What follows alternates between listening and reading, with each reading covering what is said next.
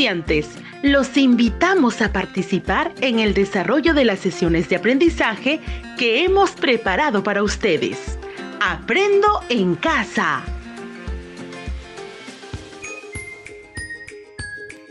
Buenos días a todas y todos los estudiantes de tercero y cuarto año de secundaria que están atentos a la radio.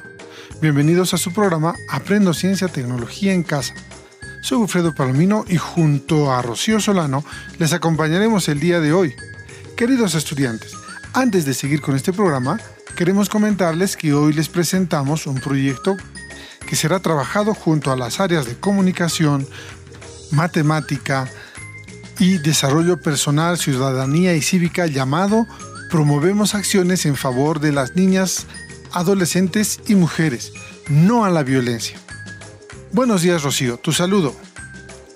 La violencia contra niñas y mujeres es una de las violaciones de los derechos humanos más extendidas, resistentes y devastadoras del contexto actual de nuestro país. Las cifras de este flagelo son alarmantes y la sociedad en su conjunto ha reaccionado rechazando este tipo de actitudes y comportamientos. Asimismo, se han dado normas legales que sancionan este tipo de violencia, pero pese a todos los esfuerzos de las instituciones y la sociedad en general, esta situación de violencia contra las niñas y mujeres continúa. En las comunidades también se ha observado niñas, adolescentes y mujeres que han y siguen tomando un rol protagónico con liderazgo, conquistando espacios de los que usualmente están relegadas, y gozando de su tiempo libre en actividades para su desarrollo personal, lo cual contribuye con la solución de la problemática de violencia contra la mujer desde los distintos espacios comunitarios y a través de las organizaciones públicas y privadas comprometidas. Con el confinamiento por la pandemia ocasionada por el COVID-19, los casos de violencia contra las niñas y mujeres han incrementado y en algunos casos se han hecho más violentos y constantes. Así es, Rocío. Ante esta situación, es necesario que los estudiantes sean promotores de la defensa de los derechos de la mujer, con una práctica ciudadana coherente en los distintos espacios de convivencia, considerando además las oportunidades del contexto para promover medidas de prevención y protección de las niñas y mujeres. Ante esa circunstancia, nos hemos propuesto como reto responder a la pregunta, ¿cómo podemos intervenir para ayudar a eliminar la violencia contra la niña, adolescentes y las mujeres? Para dar respuesta a este reto, nos hemos planteado también las siguientes interrogantes. Primero, ¿cómo promovemos la defensa de los derechos de las niñas y mujeres en nuestra comunidad? ¿Cómo emplear la escritura de textos para difundir mensajes de promoción para la defensa de los derechos de las mujeres? ¿Y cómo hacer llegar nuestras intenciones de ser promotores de defensa de los derechos de la mujer a nuestras autoridades? ¿Cuál ha sido el aporte de las mujeres científicas a la comprensión del mundo? ¿De qué manera la matemática nos permite plantear conclusiones sobre situaciones de desigualdad contra la mujer y proponer alternativas de solución? Rocío les comentará algunos otros detalles más del trabajo que nos espera. Así es, Wilfredo. En consecuencia, el producto de la experiencia de aprendizaje será elaborar como producto un memorial dirigido a las autoridades en el que describe y explica acciones o prácticas en la comunidad para prevenir y contrarrestar la violencia contra las niñas y mujeres en los diferentes espacios de convivencia comunitaria, para lo cual se consideran los siguientes criterios para la elaboración y evaluación del producto. Escribe con propiedad usando un vocabulario pertinente para garantizar la claridad, el uso estético del lenguaje y el sentido del texto escrito. Reflexiona y evalúa el proceso de elaboración de los textos de manera permanente en el contenido, la coherencia, cohesión y adecuación a la situación comunicativa con la finalidad de mejorarlo. Argumenta, exhorta y promueve que se asuma la responsabilidad de aplicar las medidas de prevención y protección de las niñas y mujeres en la comunidad. Explica cuál ha sido el aporte de las científicas al conocimiento del mundo. Plantea conclusiones sobre situaciones de desigualdad contra la mujer y propone alternativas de solución en base a la información recogida en los polígonos de frecuencia. Les recordamos que este es el programa de radio del Ministerio de Educación para estudiantes de tercer y cuarto grado de educación secundaria Aprendo en casa. Queridos estudiantes, en este y el siguiente programa que corresponden al área de ciencia y tecnología, queremos responder a la pregunta ¿cuál fue el rol que desempeñaron las mujeres en el desarrollo del quehacer científico? En este programa estableceremos la relación entre los científicos y científicas como una relación asimétrica. Y en el siguiente programa abordaremos las contribuciones de las científicas a la comprensión del mundo. Para ello, necesitaremos revisar contigo la información necesaria para poder comprender el rol que desempeñaron las mujeres en el quehacer científico a lo largo de la historia. Queridos estudiantes, en este primer programa queremos plantearles como reto que expliquen por escrito ¿Cuál fue el rol que desempeñaron las mujeres en el desarrollo del quehacer científico? La relación entre científicos y científicas, una relación asimétrica. Para lograrlo necesitaremos seguir los siguientes pasos. Paso 1. Tomar nota de las ideas importantes que iremos mencionando en el programa. Paso 2. Realizar un cuadro con cuatro columnas, sin consultar ninguna fuente solo a partir de lo que sabes. En la primera columna harás un listado de científicos de los que hayas hablado en el colegio. En la segunda columna, científicas de los que se haya hablado en el colegio. En la tercera columna, intenta dar las razones por las que no se conoce a muchas científicas ni tampoco se conoce su trabajo. En la cuarta columna, escribe qué crees que deberíamos hacer para cambiar esta situación. Paso 3. Con los datos anteriores tendrán que construir una explicación de la relación entre científicos y científicas, una relación asimétrica. Llegó el momento de iniciar la aventura de acercarte al mundo de la ciencia y la tecnología desde casa y reconocer cómo este conocimiento puede hacer mejor tu vida y también comprender el funcionamiento del mundo en el que habitamos. Por eso será muy importante que prestes mucha atención a la conversación que tendremos con Rocío, ya que ambos iremos comentándoles ideas que les servirán para que puedan responder al reto del programa de hoy. Así que atentos. Queridos estudiantes, en el programa de hoy queremos considerar cuál fue el rol que desempeñaron las mujeres en el desarrollo del quehacer científico la relación entre científicos y científicas, una relación asimétrica. Para poder comprender ese asunto, consideraremos lo siguiente en este programa. Hablaremos sobre la naturaleza del quehacer científico y cómo han tratado a las mujeres en ese quehacer científico. Así que presten mucha atención y tomen nota de las ideas clave que ayuden a responder el reto del programa de hoy. A continuación, en esta primera parte, les hablaremos acerca de la naturaleza del quehacer científico. Lo primero que les pediremos que hagan es un ejercicio, pero no solo ustedes, también lo pueden hacer las personas que les están acompañando en este momento, así que atentos. Cierren los ojos e imaginen a una persona que esté investigando en ciencias. A continuación, describe lo que imaginaste. Lo más probable que hayan imaginado es que sea un hombre con guardapolvo blanco, con anteojos, algo despeinado y con pinta de loco. Pero, ¿por qué imaginamos generalmente un hombre? De eso vamos a hablar en la segunda parte del programa. Ahora realizaremos un segundo ejercicio. Otra vez cerraremos los ojos e imaginaremos en qué cosas estarán haciendo las personas que están investigando en ciencias. Lo más probable que hayan imaginado es un laboratorio, aparatos raros, sustancias de colores en envases de vidrio, personas haciendo experimentos, personas tomando nota de lo que observan. Bueno, hemos podido imaginar muchas cosas más, pero ¿realmente hacen eso las personas que hacen ciencia? A continuación revisaremos ese asunto y nos enteraremos de las cosas que realmente hacen las personas dedicadas al quehacer científico. Así es, Rocío. Daremos una mirada a las cosas que hacen las personas que se dedican a la actividad científica. Reconocer esas actividades no solo hablará del quehacer científico, sino de la naturaleza de la ciencia. Así que atentos. Las cosas que hacen generalmente las personas que se dedican a la ciencia son las siguientes. Primero, hacen preguntas. Segundo, desarrollan y utilizan modelos. Tercero, planifican y realizan investigaciones. Cuarto, analizan e interpretan datos. Quinto, utilizan las matemáticas como una herramienta de trabajo. Sexto, construyen explicaciones.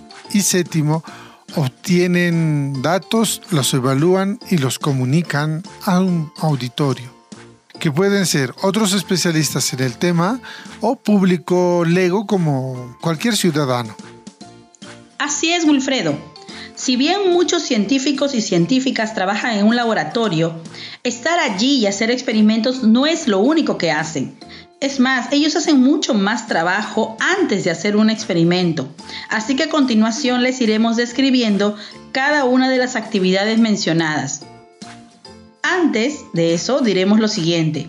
El trabajo científico y tecnológico permite abordar problemas, explicar fenómenos, realizar descubrimientos encontrar soluciones a problemas prácticos como resultado del trabajo en equipo. Hoy los hombres y las mujeres de ciencia se reúnen en equipos de trabajo y entre todos dan solución a los problemas planteados, demostrando la necesidad humana de alcanzar acuerdos. Hacer preguntas, Cualquier actividad científica parte de una pregunta, es decir, los científicos y científicas se hacen preguntas sobre algo que quieren saber y comprender, por ello, cuando buscan explicar un hecho, inician con el planteamiento de una pregunta-problema. Y así como plantean una pregunta-problema a partir de lo que saben y de las investigaciones de otros, proponen una posible respuesta a la pregunta. Y a esa posible respuesta se le llama hipótesis la cual debe ser demostrada. Por ejemplo, ¿cómo llega a infectar a los seres humanos el SARS-CoV-2? A continuación, les comentaré cómo es que desarrollan y utilizan modelos. Los científicos deben desarrollar modelos que representen su pensamiento sobre un fenómeno en particular. Estos modelos suelen ser una comunicación simplificada del fenómeno que están estudiando pero sirve para ayudar a comprender lo que están estudiando. Los modelos pueden ser mentales y pueden incluir dibujos, diagramas, fotos, representaciones gráficas, fórmulas, simulaciones por computadora y otros. Es esencial tener en cuenta que los modelos no solo son versiones recreadas de información proporcionada por los instrumentos o su análisis de datos, sino también que son una herramienta para explicar, predecir y comparar fenómenos que se están estudiando. Por ejemplo, los científicos y científicas han determinado que el virus SARS-CoV-2 tiene una capa de lípidos, es decir, grasas que protegen el material genético del mismo, y utilizan este modelo para poder explicar cómo hace este virus para infectar a las personas, pero lo más importante, utilizan también este modelo para explicar cómo el simple jabón puede desactivar el virus al destruir la capa de grasa que tiene protegiendo su información genética que usa para reproducirse. Y seguimos con la descripción de las actividades que realizan las personas que trabajan en ciencia. Planificar y realizar experimentos una vez que los científicos y científicas tienen clara la pregunta que quieren responder, piensan en qué deberán hacer para responder a su pregunta problema. Esto implica que calculen aproximadamente cuánto tiempo necesitarán para responder a su pregunta de dónde sacarán el presupuesto que necesitarán, seleccionar los equipos, las sustancias, entre otros. Los científicos y científicas deben determinar de manera colaborativa ¿Qué datos y variables son importantes para comprender un fenómeno? ¿Cómo recopilarán esos datos relevantes? Y si su investigación proporcionará con precisión la información que buscan. Una vez que hayan resuelto todos esos puntos, recién piensan en un experimento que demostrará sus hipótesis. De los experimentos que realizaron los científicos y científicas resultan muchos datos. Estos datos sirven para poder corroborar si lo que pensaban, es decir, sus hipótesis, eran como habían pensado inicialmente o no. Para poder saberlo necesitan hacer lo que se llama analizar e interpretar datos. El análisis de esos datos les dará evidencia para respaldar sus hipótesis y argumentos a favor de la misma. También pueden servir para criticar y evaluar si esos datos son suficientes para responder a la pregunta que están intentando responder con la investigación.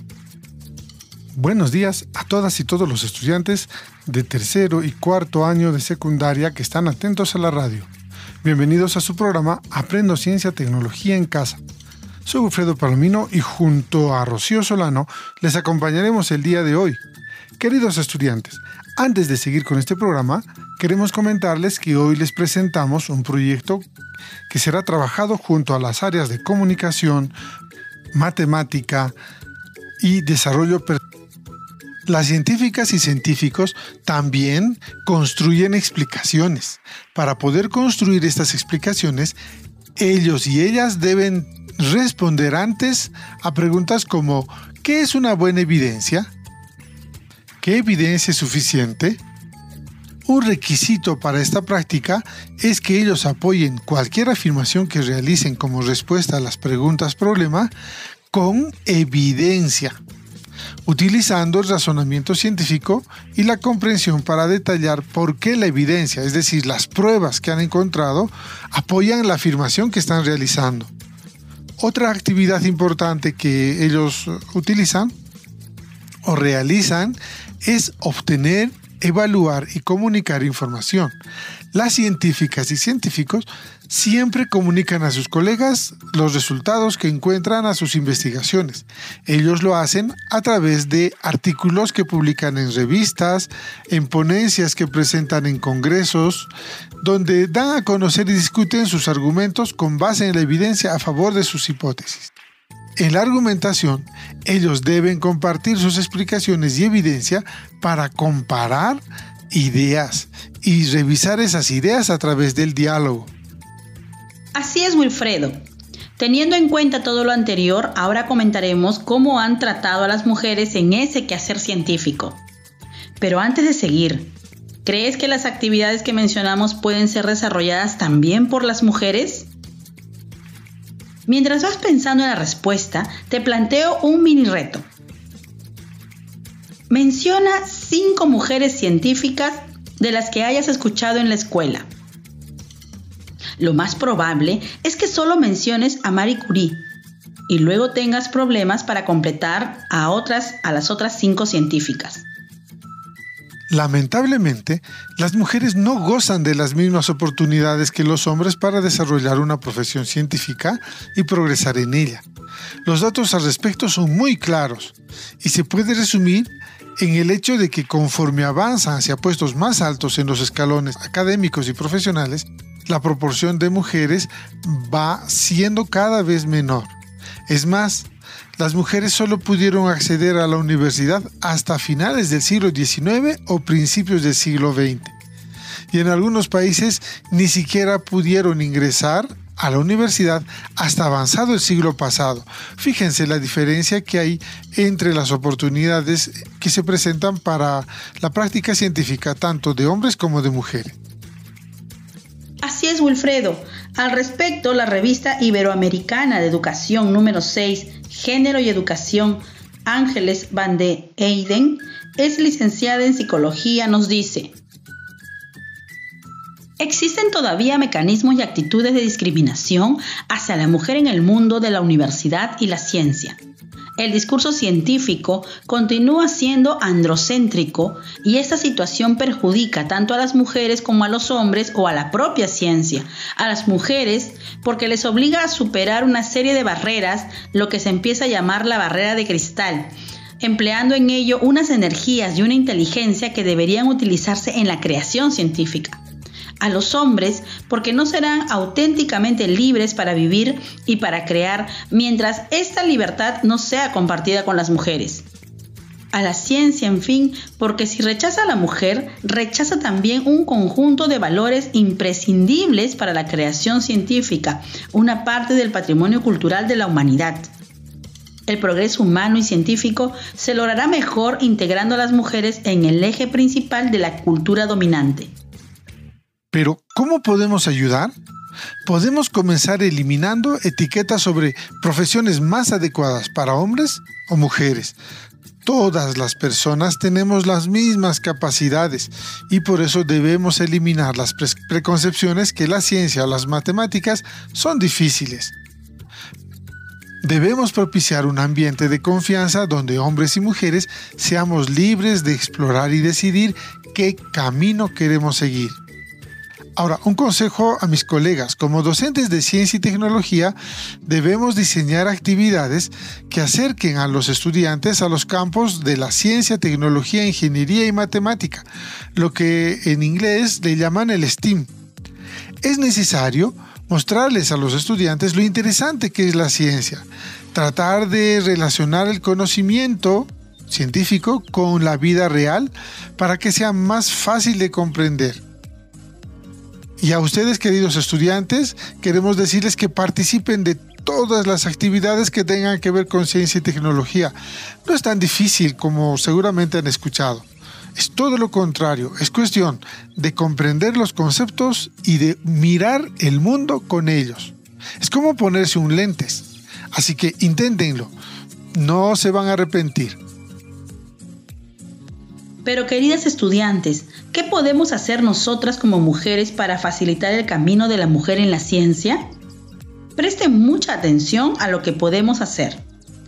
Cree en ti misma, esto te llevará a sentirte segura y aceptada. Todo es posible si te planteas un objetivo y comienzas a trabajar en acciones concretas para lograrlo. Enfoca tus esfuerzos, haz que tus acciones, decisiones y energía te lleven hacia tus metas. Reflexiona sobre tus objetivos y metas.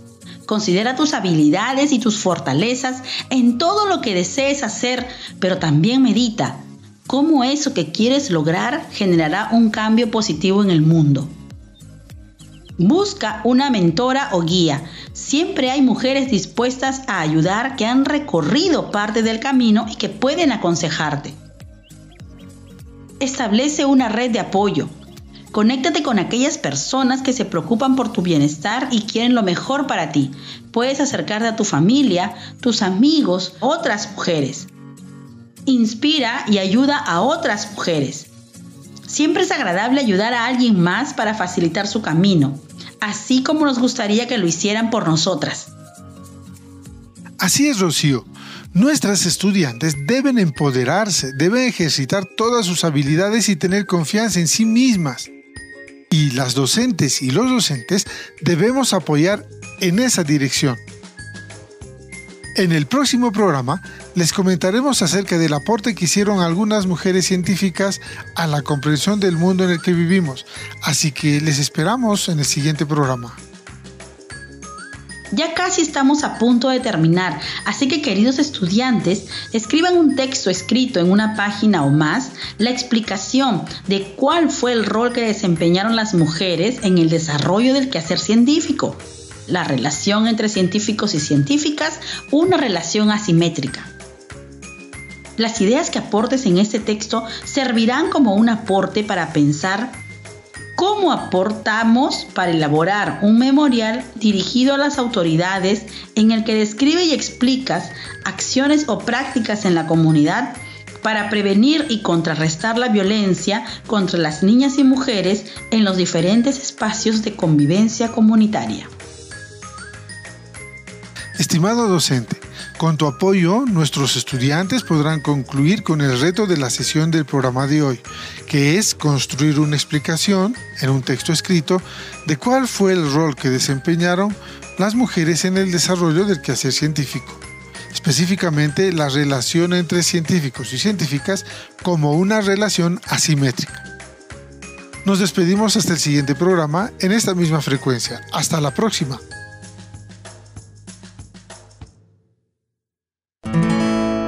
Esto fue Aprendo en Casa.